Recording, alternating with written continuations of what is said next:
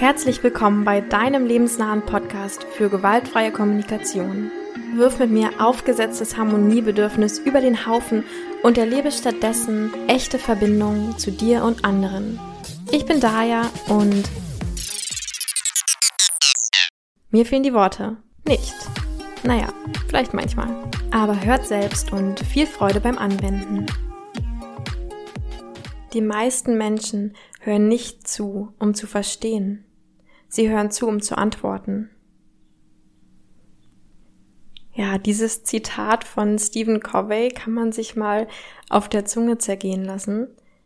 Ich weiß nicht, ob du auch so ein Mensch bist, der meistens, während er zuhört, schon überlegt, ah, was kann ich jetzt antworten? Selbst wenn es ganz gut gemeint ist, ähm, was kann ich jetzt für einen Ratschlag oder Tipp geben? Ich war auf jeden Fall auch lange Zeit ähm, genau diese Art von Mensch und bin es immer noch oft genug, glaube ich.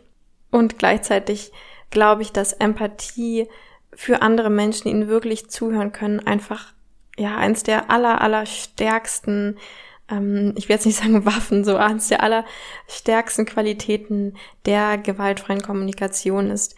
Und deswegen geht's heute natürlich endlich um die Empathie. Wie kann ich jemandem wirklich zuhören und wirklich Gehör schenken, ohne nur diese empathischen Grundslaute, mm, aha, aha, mhm, zu machen und auch ohne mit allem einverstanden sein zu müssen, was der andere davon sich gibt. Und darum werde ich mich heute ein bisschen damit befassen. Und ich fange damit an, was Empathie eigentlich alles nicht so richtig ist, weil ich glaube, dann sind wir einen guten Schritt weiter, um dann im nächsten Schritt wirklich zu überlegen, was genau konkret ist denn Empathie, wie gibt es ja vielleicht auch Methoden, wie, wie kann ich das machen, jemandem wirklich das Gefühl geben, gehört zu werden und ihn auch wirklich verstehen. Und dann will ich noch so ein bisschen darauf eingehen, warum ich glaube, dass die Empathie einfach so eine Wunderwaffe ist. Wenn ihr diesen Podcast unterstützen wollt und mehr üben wollt, dann schaut doch gern bei Patreon vorbei.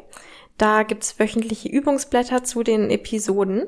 Und außerdem freue ich mich sehr, wenn du diesen Podcast abonnierst. Falls du die gewaltfreie Kommunikation noch nicht so richtig kennst, dann hör dir doch gern die ersten paar Episoden an. Da ja, gehe ich erstmal so grundlegend darauf ein, was ist das und gehe dann die vier Schritte der gewaltfreien Kommunikation ab. Nur damit wir ab jetzt auch so das gleiche Vokabular haben sozusagen. Also vielleicht kennst du das, dass du jetzt ganz stolz einen perfekten GFK-Satz gesagt hast und alles richtig ausgedrückt hast, ohne Forderung, ohne Kritik und trotzdem kommt es dann irgendwie nicht so an, wie du, wie du es dir gedacht hast.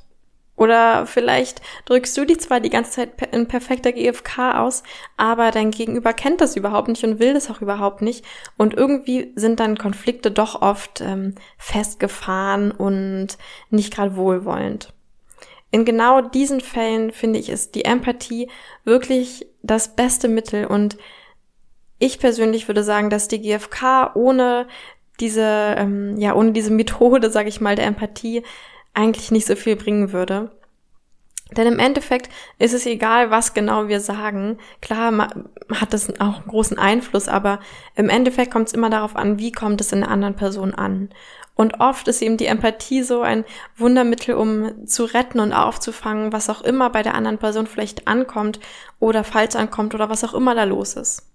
Insofern glaube ich, um Konflikte zu lösen, ist die Empathie einfach ähm, ja, notwendig und, und auch das schönste Mittel. Und auch abgesehen davon, wenn es jetzt gar nicht um Konflikte geht, in der GfK und ich glaube gerade je mehr man sich mit der GfK beschäftigt, desto mehr kommt man dahin, dass man merkt, ah, es, es geht ja gar nicht immer nur um Konflikte und Streiten auf der Welt, sondern mit der GfK können wir uns auch einfach tiefer verbinden und das Schöne, was schon da ist, irgendwie noch schöner machen.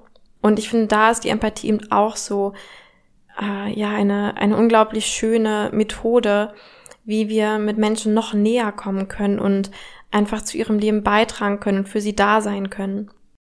Und meine ganz persönliche Schlüsselerfahrung war damit, als ich die GfK ganz neu kennengelernt hatte vor ein paar Jahren. Und ist jetzt egal, wie es dazu kam, aber ich habe durchs Fenster beobachtet, wie eine Freundin von mir, eine andere Freundin von mir versucht hat, irgendwie zu trösten. Und sie hat total geweint und dieses, dieses Art von Wein, was so immer mehr wird, so, also irgendwie nicht so dieses lösende Weinen, sondern eher dieses sich anstauende Weinen. Ähm, und ich habe gesehen, wie die tröstende Freundin ungefähr 90 Prozent der Zeit geredet hat. Also ich habe gesehen, wie sich die Lippen bewegt haben durchs Fenster. Und dann dachte ich, irgendwie scheint es gerade nicht zu funktionieren und es ist doch auch sinnvoll, dass die Person, die gerade was loswerden will, die traurig ist, reden sollte. Und dann bin ich mit meiner jugendlichen Arroganz ähm, dahingegangen und dachte, ich probiere jetzt das einfach mal aus, was ich hier gelernt habe in der GfK.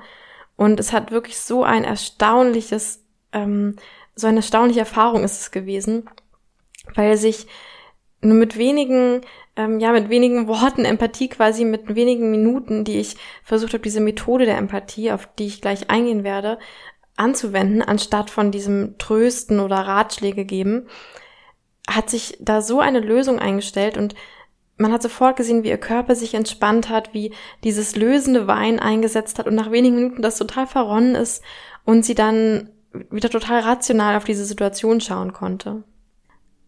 Genau, insofern als Motivation, ähm, sich das vielleicht mal anzugucken und auch einfach mal auszuprobieren, weil für mich war es damals eben auch so, dass ich das noch überhaupt nicht irgendwie verinnerlicht hatte oder sowas, sondern einfach dachte, das, was da gerade passiert, scheint nicht zu funktionieren. Ich probiere es einfach mal aus und mal sehen, was, was passiert.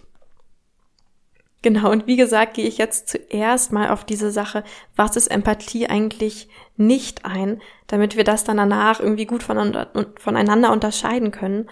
Und ich will am Anfang auf jeden Fall dazu sagen, dass es nicht heißt, dass alles, was nicht Empathie ist, irgendwie böse oder schlecht ist. Im Gegenteil, es ist in den meisten Fällen total gut gemeint. Nur wenn wir eben genau diese Methode der Empathie lernen wollen oder dann irgendwann zu der Haltung der Empathie kommen, ist es, glaube ich, sinnvoll, wenn wir wissen, so, das andere sind irgendwie andere Sachen, die jetzt aber nicht Empathie sind. da habe ich auch so ein Zitat zu gelesen von Simone Weil, einer Schriftstellerin, die sagt, die meisten, die denken, sie seien sehr empathisch, sind es eigentlich nicht. Und ich glaube, da steckt ein bisschen Wahrheit dahinter, weil viele Menschen, die von sich selbst sagen oder auch von anderen Menschen gesagt bekommen, dass sie sehr empathisch seien, sind meistens Menschen, die vielleicht eher sehr mitfühlend sind oder sehr gerne mitfühlen mit anderen. Und das war auch, glaube ich, das, was ich früher irgendwie ganz oft hatte, dass ich dann Menschen immer unbedingt helfen wollte. Weil ich ja eben so mitfühlen und so empathisch war. Und in der GfK sagen wir aber, dass eben genau das, also dieses Ratschläge oder Belehren, also sowas wie, ach, mach doch einfach das oder ja, in deiner Situation würde ich jetzt das und das machen, dass das eben keine Empathie ist. Die Sache mit Ratschlägen ist nämlich, dass Menschen eigentlich schon selbst meistens am besten wissen, was für sie das Richtige ist. Denn nur ich selbst kenne ja meine Situation bis ins kleinste Detail. Und klar kann es mal helfen, irgendwie von außen einen neutralen Blick drauf zu haben. Aber in den meisten Fällen, wenn ich sofort mit einem Ratschlag rankomme, ähm, ohne davor genug Empathie gegeben haben und genug verstanden zu haben, was überhaupt genau los ist, dann passt es überhaupt nicht auf die Situation. Und dann ist es eher so, dass es so ein bisschen bedrängend oder sowas für die andere Person ist. So, ähm, ah, ich will jetzt eigentlich nur gerade das loswerden, was ich zu sagen habe, oder das irgendwie spüren und bedauern oder feiern. Und dann kommt direkt so von außen, wirft so jemand so einen Schneeball an meinen Kopf quasi und sagt, hey, mach doch einfach das. Und wenn du vielleicht mal selbst darüber nachdenkst, wie oft hast du denn schon wirklich einen Ratschlag von einer anderen Person beachtet oder durchgesetzt? Und wie oft war es dann auch wirklich förderlich, wenn du es wirklich getan hast? Ich glaube nämlich, damit wir irgendwas wirklich durchsetzen und es auch wirklich funktioniert, muss es von innen kommen. Das heißt, ich muss irgendwie vielleicht mit Hilfe, aber selbst auf die Idee gekommen sein, hey, ich mache jetzt einfach mal das. Das zweite, was wir in der GfK als Nicht-Empathie benennen, ist trösten oder so dieses über den Mund fahren. Also das heißt, trösten im Sinne von, ach, das wird schon wieder oder ach, jetzt, ähm, jetzt stell dich nicht so an, so schlimm ist es doch gar nicht oder sowas in der Art. Und das ist, nennen wir auch nicht Empathie, weil wir dabei nicht wirklich bei der anderen Person sind. Wenn wir jemanden trösten, dann machen wir das nämlich, oder zumindest ist so die Theorie, um unser eigenes Bedürfnis ähm, zu stillen. Wir sind dann nicht bei der anderen Person in dem Moment. Und unser Bedürfnis oder es geht uns dann vielleicht darum, dass wir selbst gerade diesen Schmerz in der anderen Person nicht ertragen können. Und deswegen sozusagen versuchen, den irgendwie so, äh, bleib da drin, ja, so, ach, ist doch nicht so schlimm. Und was passiert dadurch? Eben genau das, dass die andere Person sich nicht komplett entfalten darf und alles rauslässt, sondern dass alles in ihr angestaut wird wie so ein übervoller Kessel, wo man die ganze Zeit versucht, mit Klebeband irgendwie die Wasserlöcher zu flicken, aber irgendwann ähm, geht es eben nicht mehr, weil irgendwann muss es halt raus. Andere Sachen, die wir vielleicht auch manchmal gerne machen, ist, gerade wenn es uns selbst betrifft, uns irgendwie zu erklären oder zu entschuldigen oder zu verteidigen, also wenn jemand uns erzählt, dass irgendeine Aussage von uns irgendeinen Schmerz in ihr ausgelöst hat, dann würden wir vielleicht sowas sagen wie, ah, so habe ich das gar nicht gemeint oder ach, das nimmt, nimm es doch jetzt nicht persönlich oder sowas in die Richtung, wo wir wieder genau das Gleiche machen, dass wir nicht erstmal den Schmerz der anderen, der in der anderen Person ist, zulassen, sondern direkt irgendwie versuchen, da einen Deckel raufzudrücken. Und das Gleiche können wir natürlich auch machen, wenn es um eine andere Person geht, dass wir versuchen, diese andere Person in Schutz zu nehmen. Ähm, das kenne ich auch von mir total gut, dass wenn irgendwie jemand total sich aufregt, ne, also eine Freundin von mir über einen Ex-Freund oder sowas, dass ich dann sofort dieses Bedürfnis habe, die andere Person zu verteidigen, die nicht im Raum ist, damit, äh, weil irgendwann muss sie ja verteidigen oder sowas, ne? Oder vielleicht ist es auch ein Freund von uns und wir wollen die Person verteidigen. Und dann lassen wir wieder nicht den Schmerz erstmal zu, der in unserem Gegenüber ist, sondern springen direkt dahin zu sagen, ach, da hast du die Person aber falsch verstanden, eigentlich meint die das doch gar nicht so. Oder ja, aber die hatte schon irgendwie recht damit, das so und so sich zu verhalten oder sowas in der Art. Genau, also all diese Sachen sind so typische Beispiele, wie wir oft reagieren, die eben nicht komplett empathisch sind.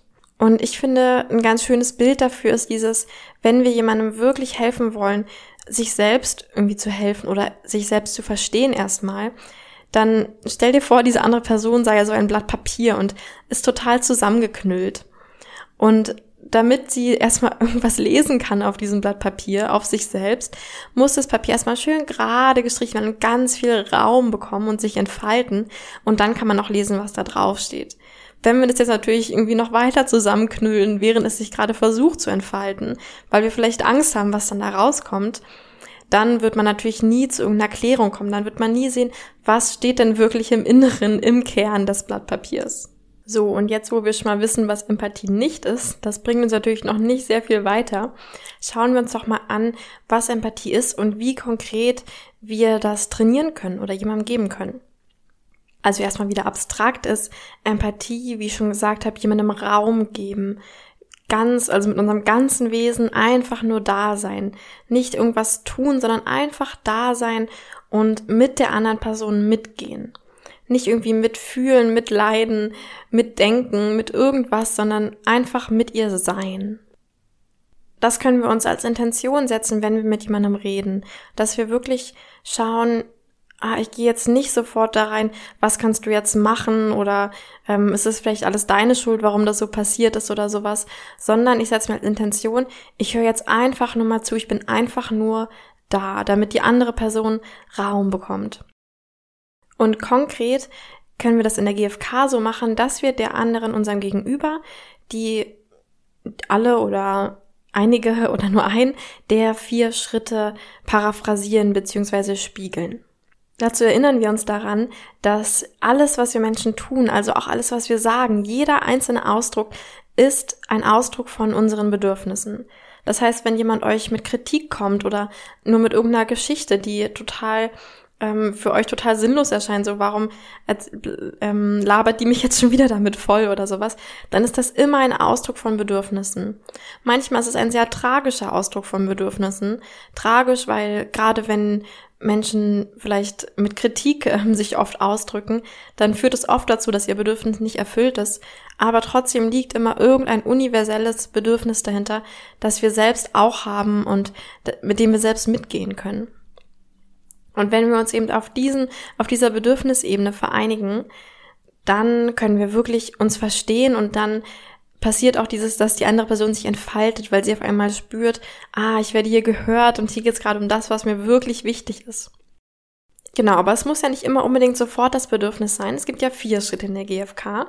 Und eine Sache, die wir zum Beispiel machen können, wäre eben die Beobachtung zu spiegeln. Das hilft oft, wenn zum Beispiel gar keine klare Beobachtung genannt wird. Also sowas wie, ah, ich bin ja eh total egal.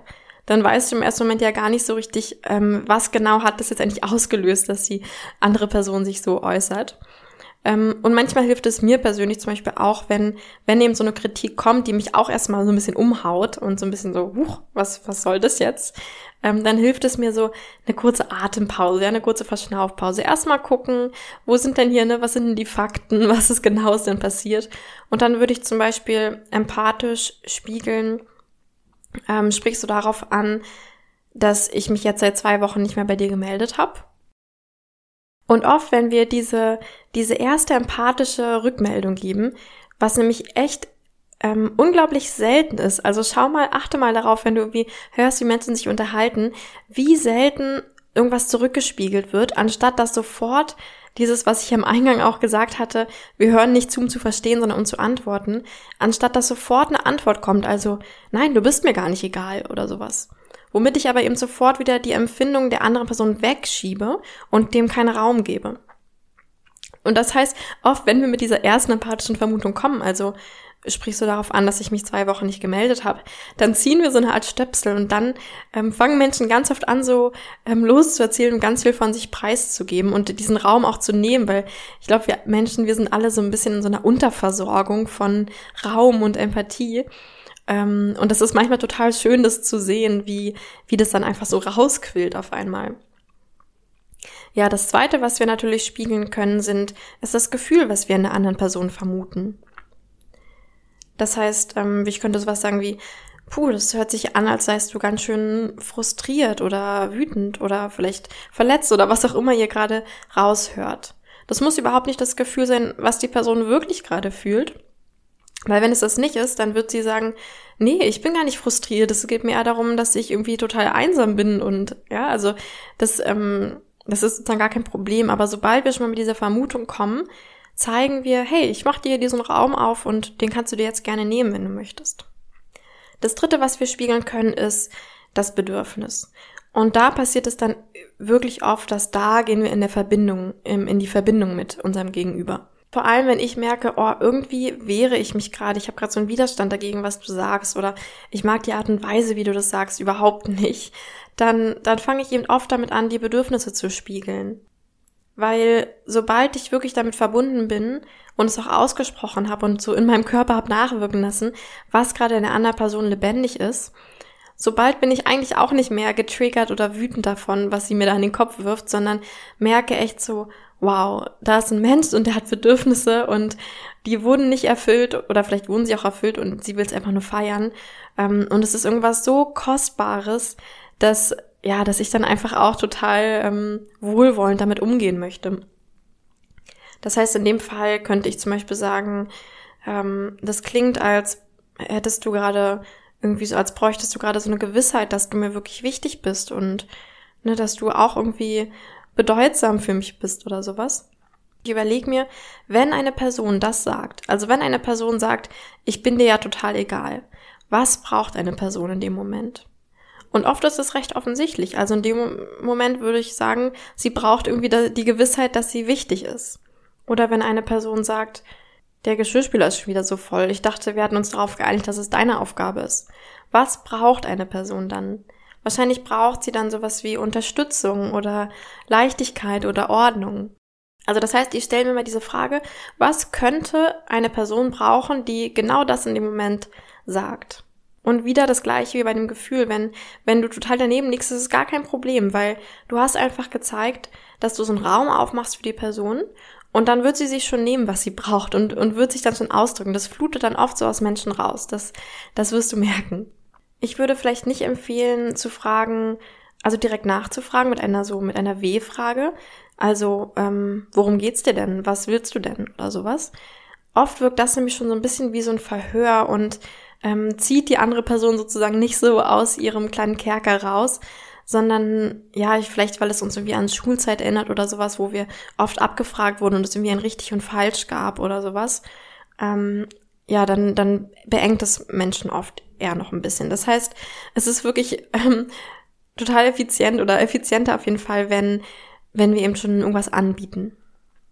Und das Letzte, was wir natürlich auch empathisch spiegeln können, oder es können natürlich auch immer Verbindungen von, von allen diesen vier Schritten sein, ist, dass wir schon mal eine Bitte oder Strategie zurückspiegeln, die wir vielleicht gehört haben. Ähm, das hilft oft, wenn wir die Person da abholen wollen, wo sie gerade ist. Also oft, wenn wir irgendwie so total angepisst gerade sind und einfach nur sagen, ah, ich bin ja eh total egal, dann sind wir noch gar nicht so weit, wirklich schon auf Bedürfnisebene zu gehen. Weil vielleicht sind wir dann so sauer, dass wir uns gerade gar nicht so verletzlich zeigen wollen oder so öffnen wollen. Und manchmal hilft es dann, erstmal mit der Bitte anzufangen, die wir vielleicht daraus gehört haben. Also, was könnte eine Person erbitten, die sowas gerade von sich gibt? Das heißt, wir fangen sozusagen auf Strategieebene an und dann können wir so nach und nach ähm, runter in die Bedürfnisebene gehen. Also zum Beispiel in dem Fall könnte ich sagen, ha, das klingt, als würdest du dich irgendwie freuen oder es wollen, dass ich mich öfter bei dir melde. Und mit dieser Bitte müssen wir überhaupt noch nicht einverstanden sein. Es können sagen, kann sein, dass wir dann sagen, ist ja schön, dass du das willst, aber ähm, passt für mich eigentlich nicht so. Sondern es geht wirklich nur darum, einfach erstmal zu zeigen, hey, ich höre, was da bei dir abgeht und äh, meinen eigenen Senf gebe ich vielleicht auch noch gleich dazu, aber erstmal höre ich einfach nur, was bei dir gerade lebendig ist. Also, so Sätze wie, hm, das klingt, als bräuchtest du das und das oder als sei dir das und das wichtig ähm, oder das klingt, als fühlst du dich wirklich irgendwas, Punkt, Punkt, Punkt, deswegen, können sehr hilfreich sein. Ich würde immer versuchen, nicht das wie eine Aussage zu formulieren, also nicht, aha, du brauchst Gewissheit, dass du mir wichtig bist. Weil dann passiert es oft, dass die andere Person sich eher so interpretiert fühlt, dass wir jetzt quasi wie so ein ähm, Psychotherapeut irgendwie Diagnosen aufstellen und sie dann nur versuchen, in eine Schublade zu drücken oder sowas. Sondern ich würde es immer so anbieten, weil was wir wollen, ist ja wirklich, die Person rauszulocken, sich den Raum zu nehmen und zu sehen, wir haben dich verstanden, aber ich mach, ich bilde mir kein Urteil über dich, sondern ne, ich spiegel einfach mal so, das habe ich gehört, aber vielleicht ist es ja auch was ganz anderes und ich habe dich ganz falsch verstanden. Am Ende bist ja immer du das, der entscheidet, ähm, ne, wie es dir eigentlich geht und was du brauchst. Also das heißt, ich würde immer so, ah, das klingt für mich als Punkt, Punkt, Punkt und dann immer mit einem Fragezeichen hinten ran. Und du kannst natürlich auch, wenn es dir vor allem um dieses Verständnis geht, kannst du das direkt so sagen. Ähm, und wenn es dir vielleicht auch am Anfang erstmal komisch vorkommt, die Person zu spiegeln, dann könntest du sagen, ich will gerade sicher gehen, dass ich dich richtig verstanden habe. Ähm, ich habe jetzt gehört, dass dir das und das wichtig ist. Habe ich das richtig verstanden? Und dann wird die andere Person schon darauf eingehen und sagen, ja genau, das meinte ich oder nee, das war jetzt eigentlich nicht so das, was ich meinte. Und du wirst überrascht sein, ähm, wie oft tatsächlich du eigentlich falsch verstehst, was die andere Person meint. Wie oft sie sagt, nee, nee, darum geht's mir gar nicht, ich meine eher das und das. Also das war auch so eine der interessanten ähm, Funde, Funde, Finde? Funde, Funde, Funde, naja, wie auch immer, äh, Sachen, die ich gefunden habe für mich am Anfang, ähm, als ich das die ersten Male ausprobiert habe, wie oft ich eben denke, ja, ja, ich habe schon alles verstanden, was da die Person braucht und will und was jetzt als nächstes zu tun ist. Und wie oft es dann aber tatsächlich eigentlich doch gar nicht genauso war. So, wie lange spielen wir denn dann dieses Spiel? Wie lange spiegeln wir denn die Person? Oft ist das eigentlich relativ eindeutig, denn du wirst spüren, wie ich eben schon meinte, dass wenn du so ein Empathieangebot machst, was oft passiert ist, dass du so einen Stöpsel ziehst und dass dann ganz viel rausquillt, was irgendwie alles gesagt werden will, was vielleicht schon seit Jahren keine Empathie bekommen hat. Und jeden Satz immer wieder und immer wieder übersetzt du sozusagen in GFK, also in die Gefühle und Bedürfnisse oder Bitten, ähm, die du beobachtet hast oder die du gehört hast oder eventuell gehört hast. Und du wirst spüren, irgendwann, und es dauert meistens gar nicht so lange, stellt sich einfach so eine Erholung ein. Irgendwann spürst du so, ah, die Schultern sinken irgendwie ganz entspannt nach unten und das Gesicht ist nicht mehr so verkrampft und dann ebbt auch so dieser Redefluss irgendwann einfach ab und es ist so, ja, genau. Und oft kommt dann schon von alleine sowas wie, ach ja, naja, dann kann ich ja jetzt einfach das machen oder, naja, so schlimm ist es ja eigentlich gar nicht.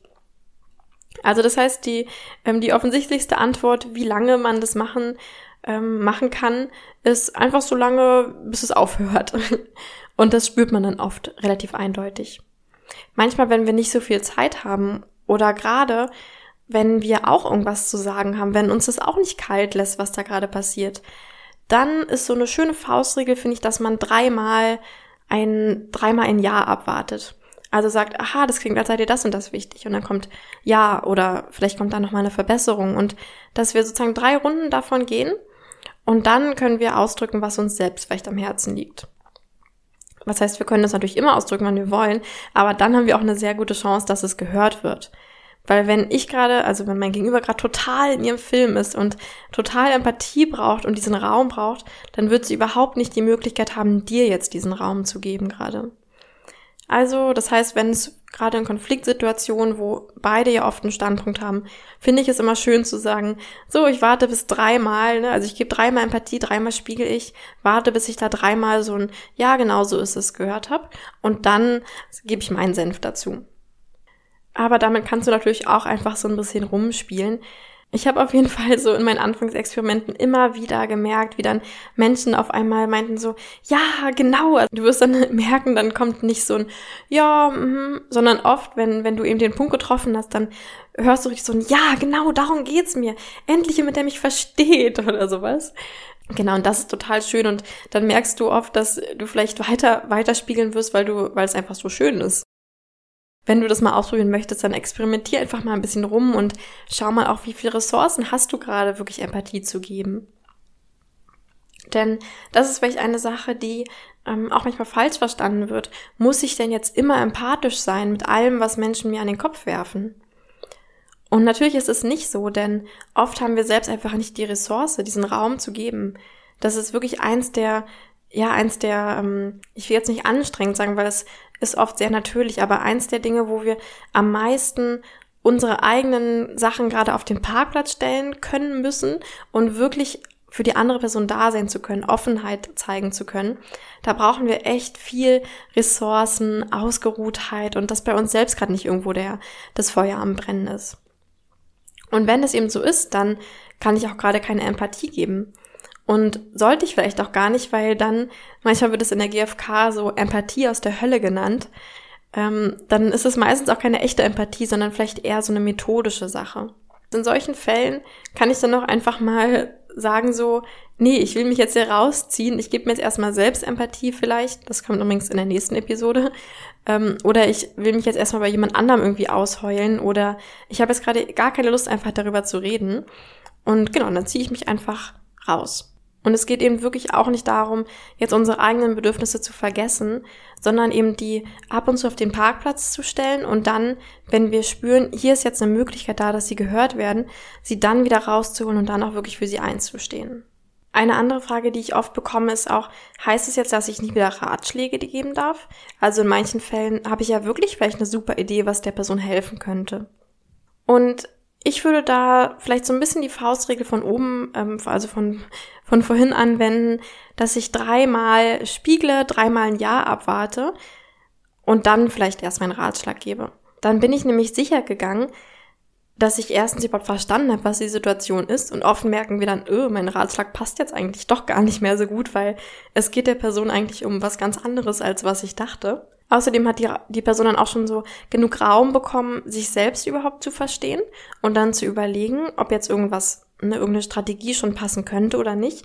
Weil bevor ich nicht weiß, was wirklich mein Bedürfnis ist, weiß ich auch noch nicht, was jetzt vielleicht die richtige Strategie zur Bedürfniserfüllung ist.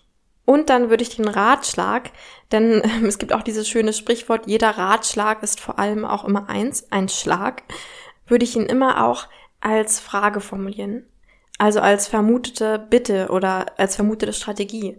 Also wenn jemand uns zum Beispiel erzählt, dass er oder sie morgens immer total schlecht aus dem Bett kommt, dann würde ich nicht sagen, ja, leg dir einfach den, das Handy weiter weg vom Bett, damit du aufstehen musst. Dann ist es ganz einfach. Sondern du könntest es so als, ähm, als Frage formulieren. Also, hm, glaubst du, es würde dir helfen, wenn du dein Handy nicht direkt neben dem Bett hättest, sodass du aus dem Bett sofort aufstehen müsstest, wenn der Wecker klingelt? Und dann hat die Person immer noch die Möglichkeit zu sagen, nee, das hilft mir eigentlich nicht so richtig, weil für mich geht es eigentlich eher darum, dass ich abends irgendwie besser ins besser einschlafen muss oder sowas. Und auch dann wenn wir wirklich ähm, empathische Ratschläge geben, sage ich mal, würden wir eben nicht versuchen, doch, doch, aber das hilft auf jeden Fall, mir hat es auch geholfen und diese und diese Studie hat das auch gezeigt, sondern da gehen wir eben wieder darauf ein, ah, okay, also es geht dir eher darum, dass du ähm, genügend Schlaf bekommst und dann morgens von alleine ausgeschlafen bist, als darum, wie genau du aus dem Bett kommst. Und dann würde die Person wieder sagen, ja, genau, bla bla bla. Und vielleicht haben wir dann noch eine andere Idee, so, hm, okay, und glaubst du, dann könnte es dir vielleicht helfen, abends irgendwie so ein bisschen Entspannungs-Yoga zu machen? Und dann kommt wieder, ja, aber, hm, hm. Und so pendeln wir uns dann eben irgendwo ein und wir können wirklich mit unserer Erfahrung vielleicht sogar helfen, aber ohne dass wir eben direkt irgendwas aufdrücken, was für die Person eigentlich gar nicht so wirklich passt und was unser Gegenüber dann eh nie genauso in ihr oder sein Leben integrieren wird, wenn es nicht genau passt. Manchmal, wenn wir einen Ratschlag geben wollen, machen wir es aber auch gar nicht unbedingt, weil wir denken, es ist jetzt super hilfreich für die andere Person, sondern weil es eher so eine Art Selbstausdruck ist. Das heißt, in solchen Fällen kann es auch helfen, nochmal in unsere Intention klar abzuchecken. Also sage ich jetzt meinem Kind, es soll für die nächste Klausur lernen, weil ich denke, dass es meinem Kind wichtig ist und das eine gute Strategie sein könnte, wie das Kind ähm, sein Bedürfnis nach Entwicklung erfüllen könnte. Oder sage ich das, weil ich selbst das vielleicht möchte, weil ich selbst irgendwie bei meinen Freunden damit angeben möchte, wie gut mein Kind in der Schule ist oder weil ich selbst einen ganz bestimmten Job für mein Kind möchte. Und in dem Fall kann ich dann diesen Ratschlag vielleicht eher als Selbstausdruck formulieren. Also sagen, was steht bei mir für ein Bedürfnis dahinter und warum würde ich gerne wollen, dass die Person, dass mein Gegenüber so handelt, wie ich es vorschlage. Und der letzte Punkt, den ich auch vorhin schon ganz kurz angesprochen hatte, bedeutet das jetzt, dass ich auch mit in Anführungszeichen bösen Menschen und mit totalen Arschlöchern empathisch sein muss oder kann. Weil wenn die da irgendwas total, irgendwas sagen, womit ich überhaupt nicht übereinstimme, dann kann ich doch damit nicht noch empathisch zeigen, sein und der Person zeigen, dass das okay ist, was sie da erzählt. Wenn du das denkst, dann hast du vielleicht noch so ein bisschen den Unterschied zwischen Empathie und Sympathie verwechselt. Denn äh, mit Sympathie bezeichnen wir in der GfK oft sowas wie ein, ein Verstehen auf Strategieebene. Also wir wählen die gleichen Strategien, um unsere Bedürfnisse zu erfüllen.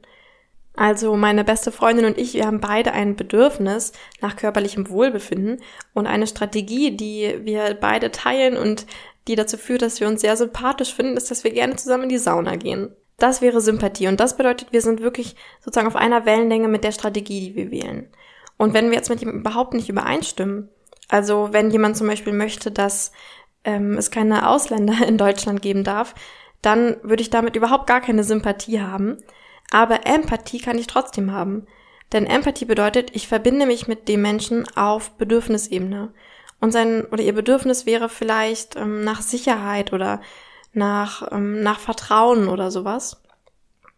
Und ich würde der Person dann ganz klar sagen, dass ich andere Strategien wähle, um mir dieses Bedürfnis zu erfüllen und dass ich auch ähm, Probleme, also dass meine Bedürfnisse durch oder auch ganz die Bedürfnisse von ganz vielen anderen Menschen durch seine Strategie nicht erfüllt werden.